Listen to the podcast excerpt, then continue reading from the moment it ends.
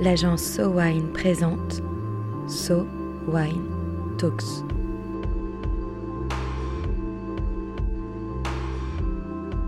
La première série de podcasts analysant les tendances marketing et communication dans l'univers du vin et des spiritueux.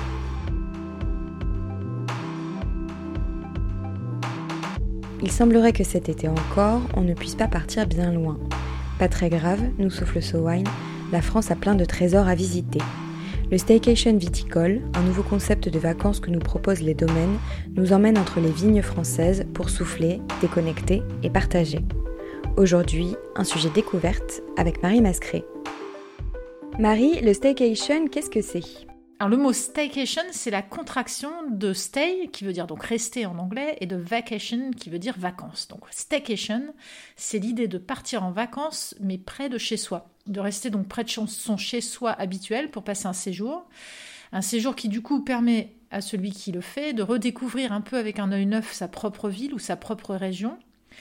Et puis pratiquer le staycation, c'est aussi bah, s'éviter le stress des grands voyages, s'éviter le décalage horaire, c'est satisfaire peut-être une envie de ne plus prendre l'avion, donc de moins polluer. Et puis surtout, c'est choisir de mettre un même budget dans un séjour qui est moins éloigné, donc de pouvoir largement améliorer ses conditions de confort en termes de logement et en termes de repas en particulier. Alors la notion de staycation, elle est apparue bien avant la crise sanitaire et bien avant euh, cette injonction de nos gouvernements en 2020 à voyager près de chez soi. Mais le phénomène a évidemment été renforcé par la situation puisque les déplacements sont limités pour tous depuis euh, quelques mois déjà. Et qu'est-ce que ça apporte de nouveau le staycation? Alors le, globalement, sur le staycation, le constat, c'est celui d'une opposition entre le monde dans lequel on vit, qui est un monde globalisé, un monde avec un rythme de vie qui est extrêmement accéléré, et puis les envies des urbains stressés qui, eux, sont en recherche de soupapes de décompression, euh, de bulles réconfortantes dans leur quotidien euh, stressant, de, moments qui répondent à leurs besoins d'évasion. Donc le short break, le séjour court dans de bonnes conditions, c'est devenu un peu un nouvel Eldorado, une sorte de Graal pour effacer le stress, pour permettre à chacun de patienter avant le prochain grand voyage ou simplement même pour rompre avec cette injonction au voyage à tout prix, voyage qui remplace bien souvent la notion de vacances dans l'acception sociale d'aujourd'hui. Pourquoi est-ce que ça prend de l'essor en ce moment selon vous? Alors le staycation, il est symptomatique d'un besoin assez constant finalement de déconnecter. Donc on est de plus en plus connecté, mais on a aussi de plus en plus envie de se déconnecter, euh, de s'évader de son univers quotidien, et ça sans partir forcément loin et au bout du monde. Et est-ce que le staycation peut être appliqué aux vins et spiritueux? Alors complètement, il peut être appliqué aux vins et spiritueux, puisque les domaines viticoles, déjà dans l'absolu, ont, bien compris l'importance de pouvoir accueillir leur public au domaine. Et donc inviter ce public au grand air, quand on sait par ailleurs qu'il y a du vin et des spiritueux et des domaines partout en France, ben, c'est relativement facile.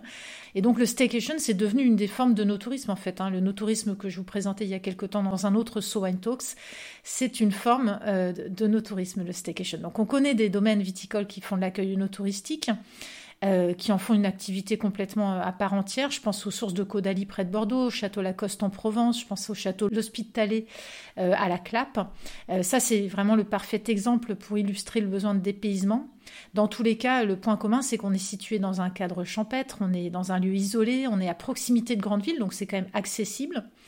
On invite les touristes locaux et nationaux ou internationaux en temps normal, mais en l'occurrence aujourd'hui plutôt locaux, à s'offrir un week-end dans un hôtel étoilé où tout est fait pour faire vivre l'expérience au domaine dans les meilleures conditions, y compris en termes de restauration, puisque bien souvent il y a un chef à demeure et des restaurants étoilés à demeure.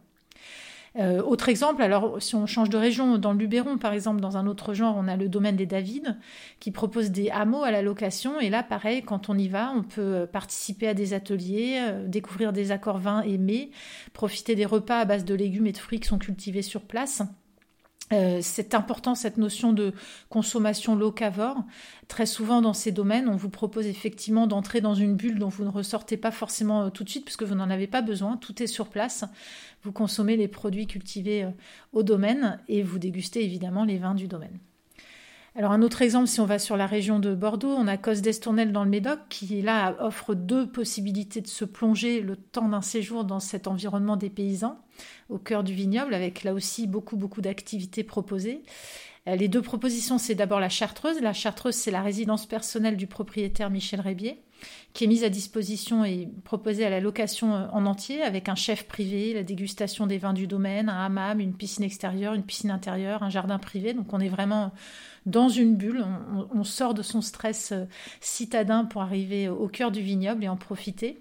Et puis, euh, dans un autre contexte, euh, mais à quelques, à quelques centaines de mètres de la Chartreuse et de Cos d'Estournel, on a la maison d'Estournel, qui est l'ancienne demeure où habitait Louis Gaspard d'Estournel, qui a été transformée en une sorte d'hôtel, en tout cas plus un espace où on peut se sentir chez soi tout en étant ailleurs, qui invite là aussi à la déconnexion euh, le temps d'un week-end dans les meilleures conditions de confort là aussi, donc euh, bien évidemment à la fois en termes d'accueil, en termes de restauration. Euh, c'est vraiment un moment où on arrive, on pose ses valises, on profite, on fait des activités, on peut aller faire du vélo, on peut aller découvrir les carlets, on peut aller déguster les produits locaux et on fait comme si on était chez soi, mais simplement dans un contexte beaucoup plus luxueux et évidemment au cœur du vignoble. Et puis autre exemple, toujours du côté de Bordeaux, mais du côté de Saint-Émilion, je citerai volontiers Château Trollon-Mondo à Saint-Émilion, donc qui réouvre ses portes dans quelques semaines après deux ans de travaux. Là aussi pour répondre à ce besoin d'ultra confort avec un chef à demeure pour un, un séjour en totale déconnexion. Et à quoi ça tient selon vous la réussite d'un séjour staycation dans un vignoble?